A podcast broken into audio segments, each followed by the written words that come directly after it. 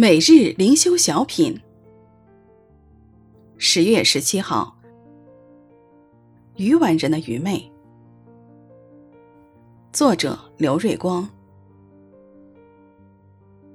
愚顽人心里说：“没有神。”诗篇十四篇一节。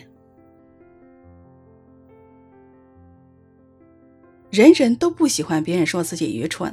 大卫告诉我们，从一个人的行为表现可以看出这人是否愚蠢。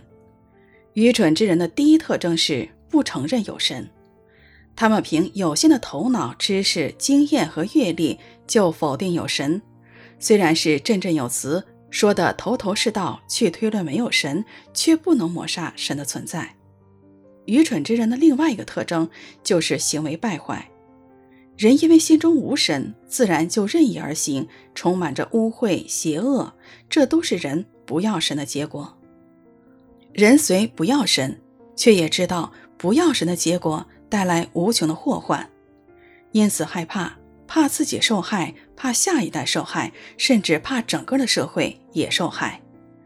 今天的道德教育、经济、政治混乱无章，使人心惶惶，这都是人不要神的结果。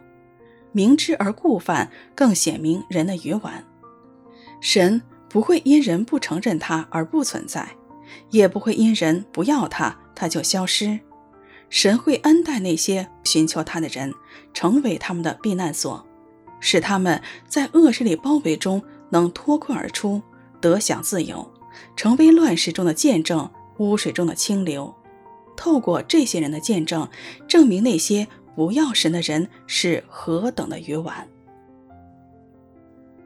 愚顽人心里说：“没有神。”诗篇十四篇一节。